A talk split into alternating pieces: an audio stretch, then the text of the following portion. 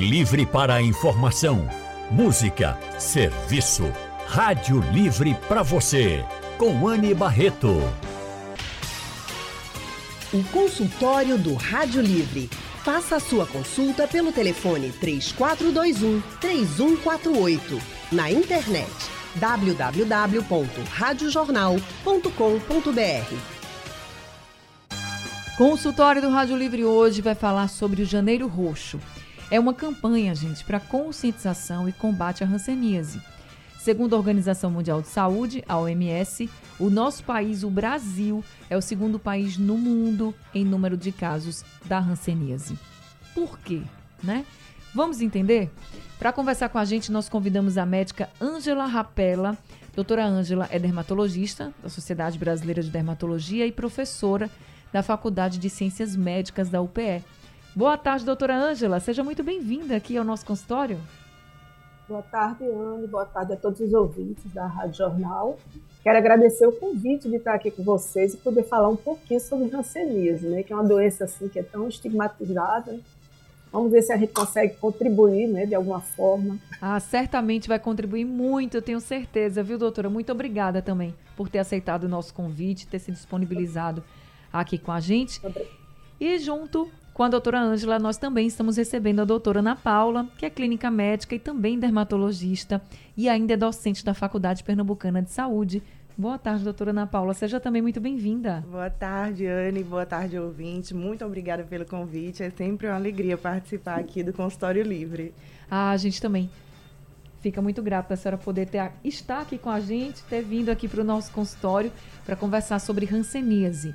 E eu também quero abrir aqui o espaço para você que está nos ouvindo de qualquer lugar poder participar com a gente, tá?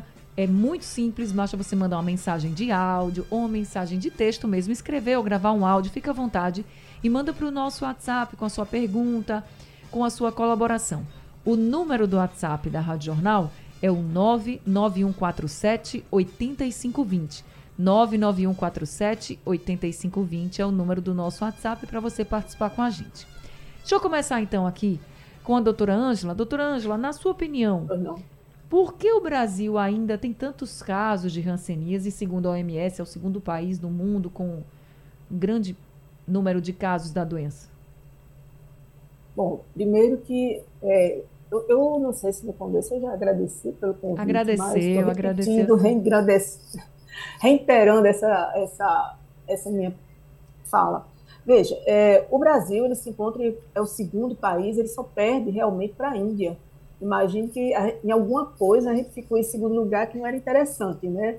Então isso está relacionado a, aos, aos, aos, como é que eu posso dizer, as ações que a gente deve, porque a hanseníase é uma doença ainda muito estigmatizada, tem cheia de mitos, de tabus, então as pessoas ainda ficam assim um pouco receosas de procurar, de ter sei lá, de, de, de saber uhum. um pouco sobre a doença, porque tem medo.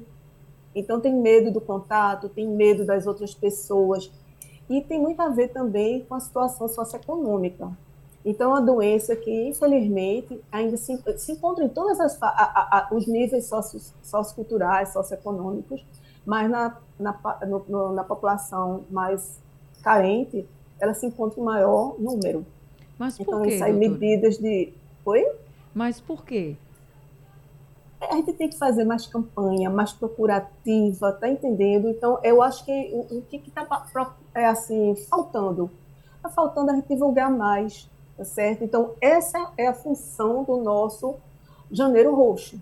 Então, a gente trazer a, a, assim, a voga, né? mostrar que é importante a gente começar a investir numa doença que Embora, se a gente for ver, né, nos últimos anos, né, de 2019 para cá, houve uma queda de, na, na, proporção de casos novos. Uhum. Mas o que, é que aconteceu? A gente está encontrando mais casos em pessoas, em crianças, então abaixo de 15 anos, que isso é um dado importante, porque tu imagina que há alguns anos atrás era, é, era interessante isso, que isso é época de que eu era residente. Então o que, é se falava?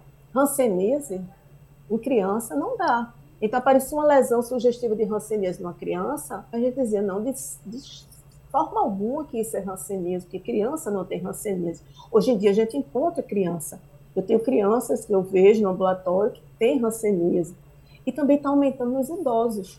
Então, são duas faixas etárias que estão tendo casos, maior número de casos, e principalmente, a gente, depois a gente pode falar um pouquinho, existem o, o, os pacientes que têm a doença com poucos bacilos, então que não transmitem, e tem os pacientes que têm, é a forma multibacilar, que transmite muito. E está aumentando também um pouco do número, um pouco não, aumentou um pouco, né, de, de entre a, nesse período da pandemia houve um, um, um aumento do número de casos das formas que a gente chama multibacilares. Então, isso é importante também. Então, o que é está faltando?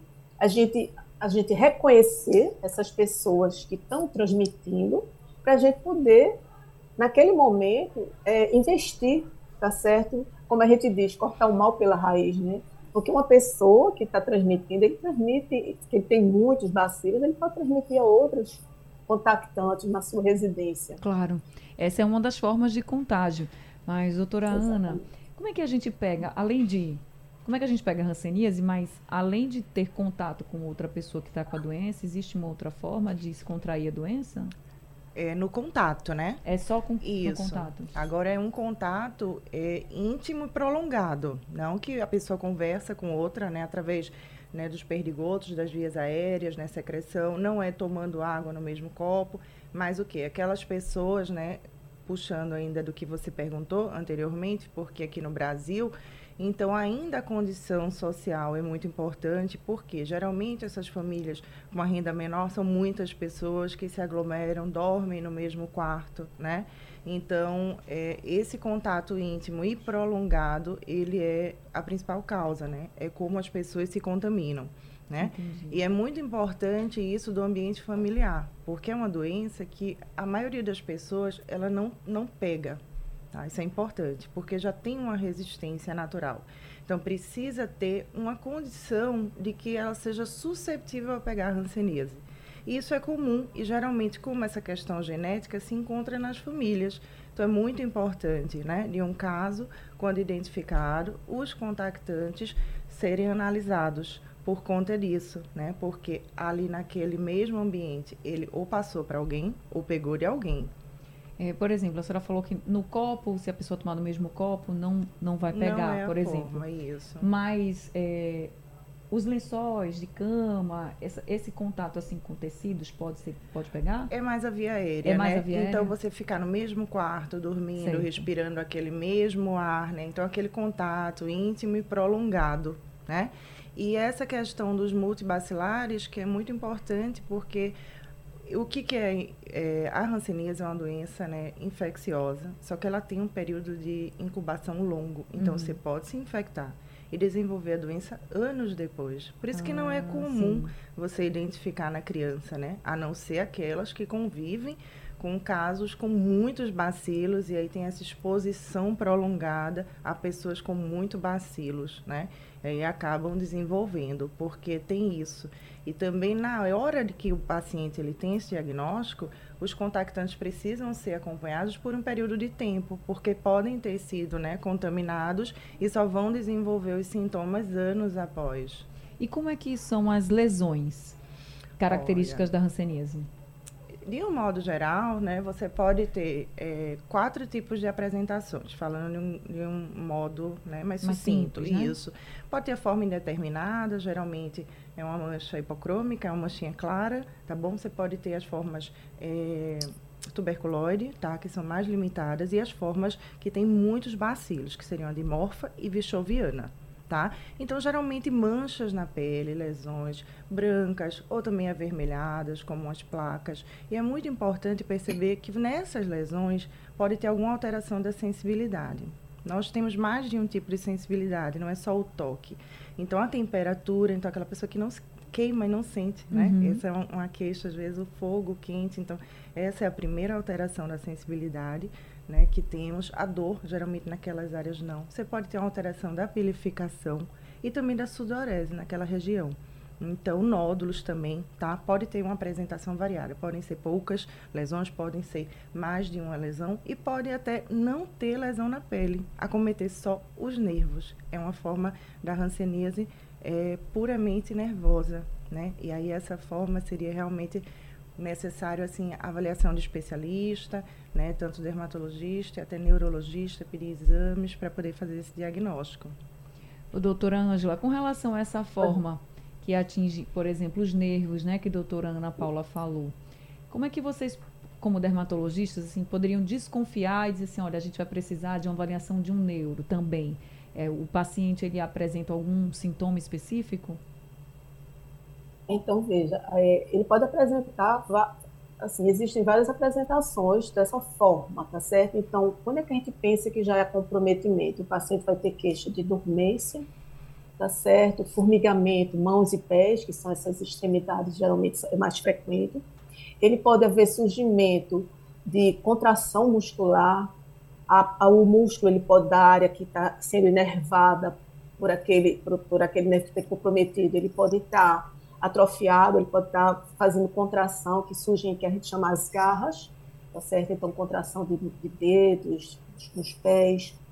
Ele pode surgir como dor, então você pode ter que a gente chama de neurite, uma inflamação, onde você só tem dor local, então é, a, a neurite ela pode ser aguda, então o paciente está bem, de repente um quadro doloroso, muito intenso. Então a gente pode, e ele pode não ter mancha nenhuma, então pode ser a abertura de um quadro dessa uhum. maneira, com essa dor certo? É, bom, tem várias apresentações, tem as formas crônicas, então que elas vão se intensificando. A, a, palpação do nervo, ela pode ser dolorosa, então a gente passa a mão sobre o nervo, que a gente já tem alguns nervos que são os mais frequentes, então geralmente membros, nos braços, nas pernas, a gente tem nervos que já são com um acometimento mais frequente, principalmente o dos braços, e quando a gente palpa esse paciente, né, a gente toca, o paciente vai ter dor tá certo? E ele pode estar mais espessado, ele está mais grossinho. Então, a maneira da gente reconhecer que esse paciente está com comprometimento neural. E a gente tem que, uma coisa que é importante a gente lembrar, que não é uma doença da pele. Quando ela compromete a pele, provavelmente já tem um comprometimento dos nervos. Às vezes dos pequenos nervinhos, que foi o que foi falado por Paula, em relação aos raminhos. Por isso que você tem a história de não transpirar, você tem a história da diminuição dos pelos no local. Então, isso é importante da gente lembrar. Por isso que temos que dar um diagnóstico precoce para a gente evitar essas complicações, que é o mais importante aí dessa, nesse, nessa, nessa nossa investida dessa campanha da hanseníase. Se não tratar logo, por exemplo, essa questão da sensibilidade que vocês falaram, ela pode, já que a pessoa perde essa sensibilidade, se não tratar a hanseníase, ela pode não voltar a ter sensibilidade, ser irreversível? É às vezes, às vezes a gente não consegue reverter um paciente. É na maioria das vezes, a gente demora nessa, nessa, nesse, vamos dizer, nesse tratamento, o paciente realmente já fez com sequela.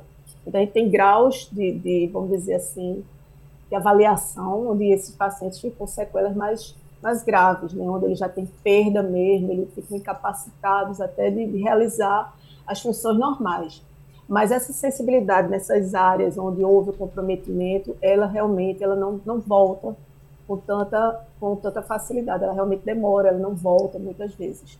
Doutora Ana, uma das queixas que o paciente tem. Doutora Ana, chegou uma pergunta aqui para a senhora do Williams, ele pergunta, ele é de Olinda, pergunta se sinais da pele que estão crescendo podem ser indicativos, se podem ser indicativos de hanseníase. É, o que, que ele chama sinal na pele? Seriam aquelas pintas? Eu acho que sim. É, geralmente não é enegrecido, né? Então, se for uma mancha branca ou avermelhada e que está crescendo e que surgiu, sim. Lembra que a gente conversou do melanoma aqui sim, em outro sim, momento? Sim, então, assim, se está mudando de característica, deve ser avaliado tá?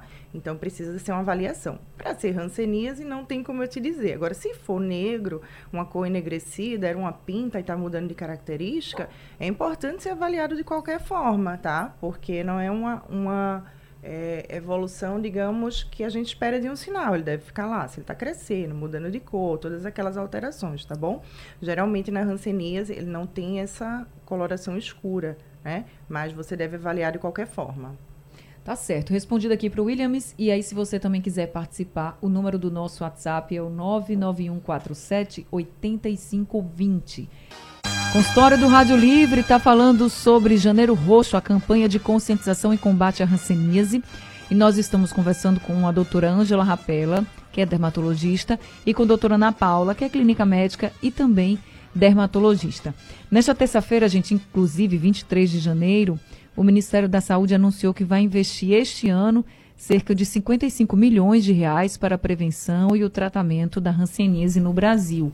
O anúncio foi feito em Brasília durante o evento Compartilhar Desafios Janeiro Roxo 2024, uma jornada para integração e avanços em hanseníase. Doutora Ana Paula, quais os maiores desafios para a gente combater né, a hanseníase, prevenir a hanseníase, na sua opinião? Olha, é, tem vários desafios, né? É, é uma doença de saúde pública, de importância, tá? Tanto é que a OMS tem, né, é, como a lista das doenças negligenciadas. E tem países, né, como a Índia, que seria o primeiro lugar, e o Brasil, que ele tem metas a cumprir para controle, certo? Então é importante, muito importante da hanseníase, conter esses casos. O diagnóstico precoce, né, para aquele paciente que não sabe que tem a doença, ele sai contaminando os outros, né? E muitas vezes a doença é silenciosa, tem uma mancha na pele, né, alguma lesão na pele, o paciente não sente a princípio, né, perde ali a sensibilidade e vai diagnosticar tardiamente. Enquanto isso, ele contamina outras pessoas, esses contatos né, mais próximos. E o que é mais importante, que seria a lesão que pode ficar sequelar porque ele se manifesta na pele, porém esse bacilo, essa bactéria, ela tem tropismo pelo nervo. Com o tempo, ficando sem diagnóstico, esses que inicialmente seriam aqueles nervos fininhos, os raminhos, ele vai para os troncos nervosos, nervos mais importantes. E aí começam as sequelas, né? Aquelas queixas não só de dor, como a mão engarra, você pode perder a sensibilidade e até também ocular. Você pode ter acometimento tá? Tanto da movimentação das pálpebras e também da córnea. Pode levar até isso. E aí, você tratando a hanseníase, quando já tem esse grau de acometimento, né, do sistema musculoesquelético, isso não vai reverter. Apesar da hanseníase ter cura, muitas vezes essas sequelas elas vão ser paliadas, vai ter uma fisioterapia, uma cirurgia, e isso sim pode deixar o paciente com bastante, é, como eu posso dizer, dificuldades, marcas, né? né? Tanto emocionais como financeiras, isso se tornar também mais uma questão para ele, fora o estigma da doença, né? Que é Esse é medo grande. de ter. Outra coisa que também seria um desafio é que muitas vezes o paciente precisa confiar no médico e no tratamento, que o tratamento é longo, né? E muitas vezes durante o tratamento, ele que não sentia nada pode vir a sentir, né? Algumas parestesias, queimar, ou então essas lesões mudarem de características. E aí é uma hora importante o paciente não abandonar, confiar, tratar para curar, para evitar exatamente essas sequelas. É, a gente reforça que tem tratamento no SUS também. Eu sei que nem sempre é fácil de conseguir, mas a gente não pode desistir e tem que tratar o mais rápido possível. Vocês ouviram aqui a doutora Ana falar né, sobre essa questão das sequelas, que é bem importante. E tem uma pergunta aqui do Ivaldo, que ele está perguntando, doutora Ana, se a hanseníase se apresenta, por exemplo, com os nervos atrofiados dos membros superiores. Ele é de Camaragibe e está fazendo aí essa pergunta. Isso, eu entendi o que ele quis dizer. Se ele pode ter, não seriam inicialmente os nervos atrofiados, mas uma atrofia da, é, dos, sim, né, né? da, movimentação, da movimentação dos eu dedos, isso sim. Também. Ele pode sim, tá? Que inicialmente você vai ter esse acometimento, como eu falei, né? Que ele pode evoluir para ramos mais calibrosos, até troncos nervosos e levar sim a uma atrofia, né? Dessa musculatura, uma atrofia do membro, né? Do, da perda da movimentação, levando até um déficit, uma sequela uhum. motora, tornar uma uma deficiência física. E isso sim, a hanseníase, ela é curável. Porém, a sequela não necessariamente vai ser totalmente reversível, dependendo do grau que se estabeleceu. E isso que é importante evitar. Doutora Ângela, como é o tratamento tá para hanseníase? Bom, o tratamento é feito, como você falou, né? a medicação é toda pelo SUS, então só no SUS que a gente consegue essa medicação. E aquilo que a gente falou, existem dois polos. Um polo onde você tem uma imunidade é, direcionada e mais, vamos dizer, mais precisa, que consegue abarcar e ficar com poucas lesões, que aí a gente chama, tem poucos bacilos nesse polo, que é o tuberculose, são os paucibacilares. Então a gente tem um tratamento desse tipo de paciente e tem um outro polo, que é o polo que é mais que você não consegue desenvolver uma imunidade adequada, Então você vai ter muitos bacilos, muitos, muito, muito, muitos bacilos de Hansen ali. Então, que é aquele que transmite, como a gente falou antes, e que tem um outro tipo de tratamento. Hoje é unificado. Então, desde 2021, que o tratamento é unificado. São três drogas, tá certo? Que é dado pelo SUS. O que vai diferenciar se você tem poucos bacilos, se você foi classificado como paus bacilar, com poucos bacilos, você faz um tratamento de seis meses, podendo ser, chegar até nove meses, tá certo? Uhum. Se você tem muitos bacilos, você faz um tratamento durante 12 meses, tá certo? Podendo se estender esse tratamento até 18. Então, o que é, que é importante?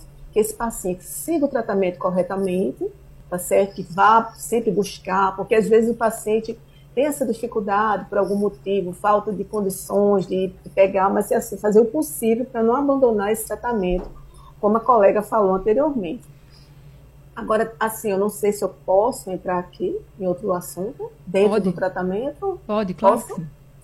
Pronto. Então, veja, uma coisa que é importante, que existem as reações da hanseníase, tá certo? Que são, a gente chama reações rancênicas que elas podem surgir, que foi o que foi falado agora, que às vezes a gente, no meio do tratamento, tem que confiar no médico.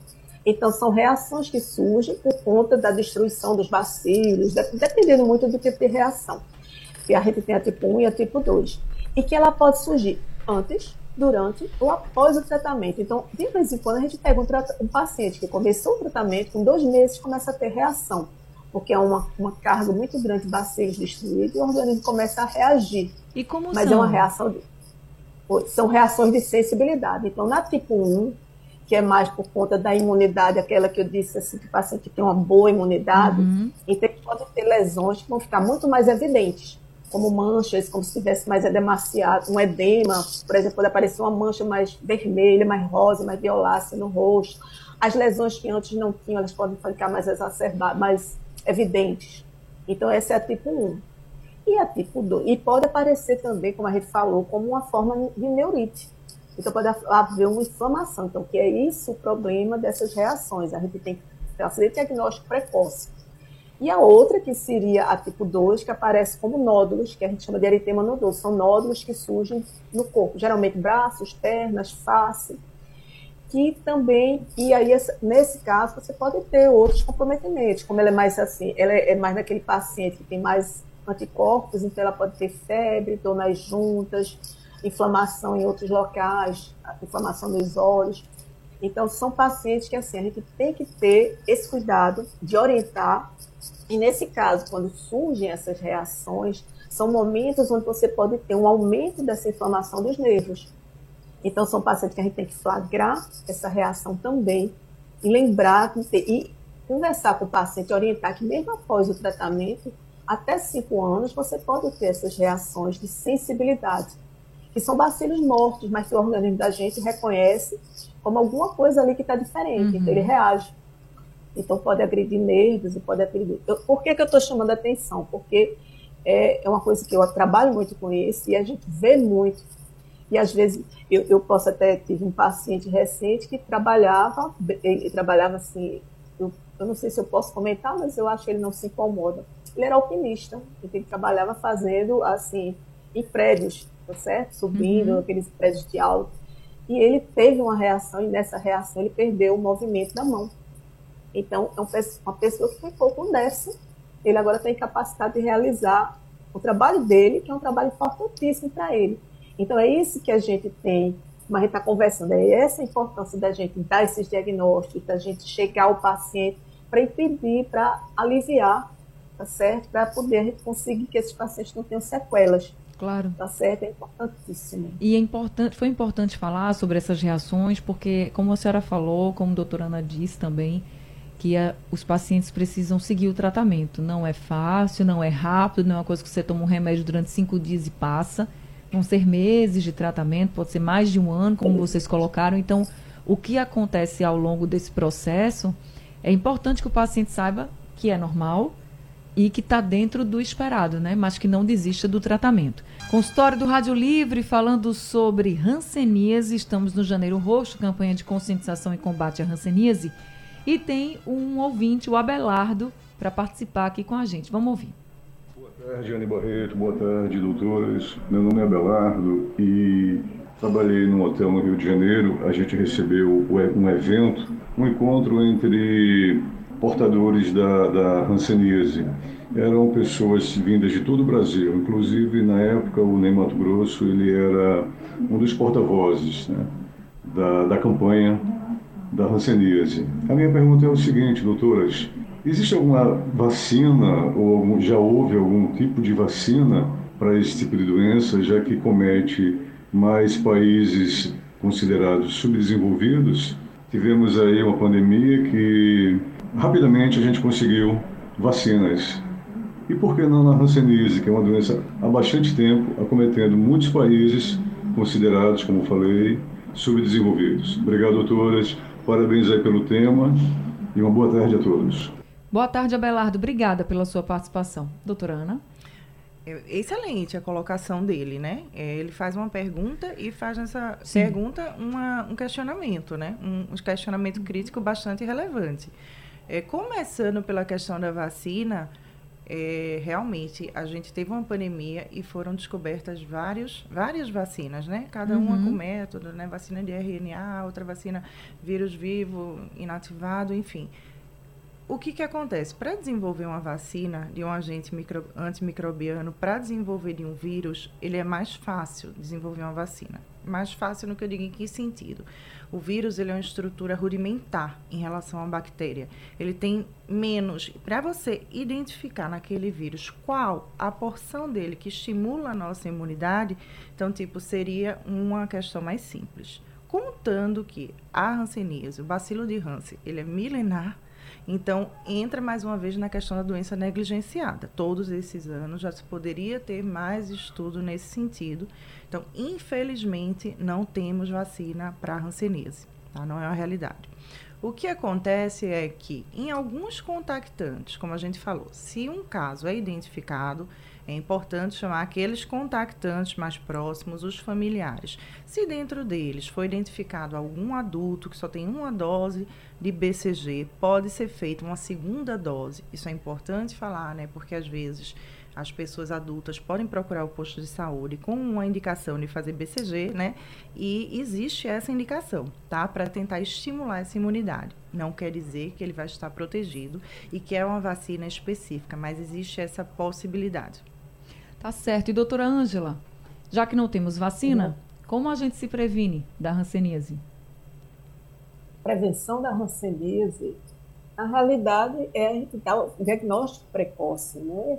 Tentar tratar todos aqueles pacientes que têm, é, principalmente esses pacientes que têm a forma que transmite, que tem muitos bacilos, que a gente chama de multibacilar, como eu falei anteriormente. Então, essa é a maneira que a gente tem de se cuidar. Eu queria fazer só um adendo também em relação uhum. ao bac, o, o bacilo de Hansen. Ele não é cultivado. Até hoje ele não conseguiu ser cultivado. Então, fica até difícil a gente pensar numa vacina para ele também. É, uma, é um intestino. Ele é bem complicado, como, como falou, a doença milenar. Né? Então, ele é muito... Ele não é muito fácil de trabalhar. Sim, aí voltando, né?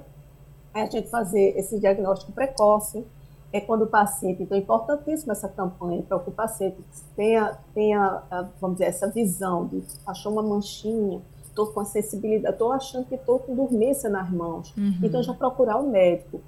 Todo paciente diagnosticado, tá certo? Mesmo que seja essa forma bacilar, como a gente falou anteriormente, os, as famílias têm os contactantes, as pessoas que têm um contato mais de perto, de muito tempo, que é interessante, o bacilo ele tem uma, um desenvolvimento muito lento.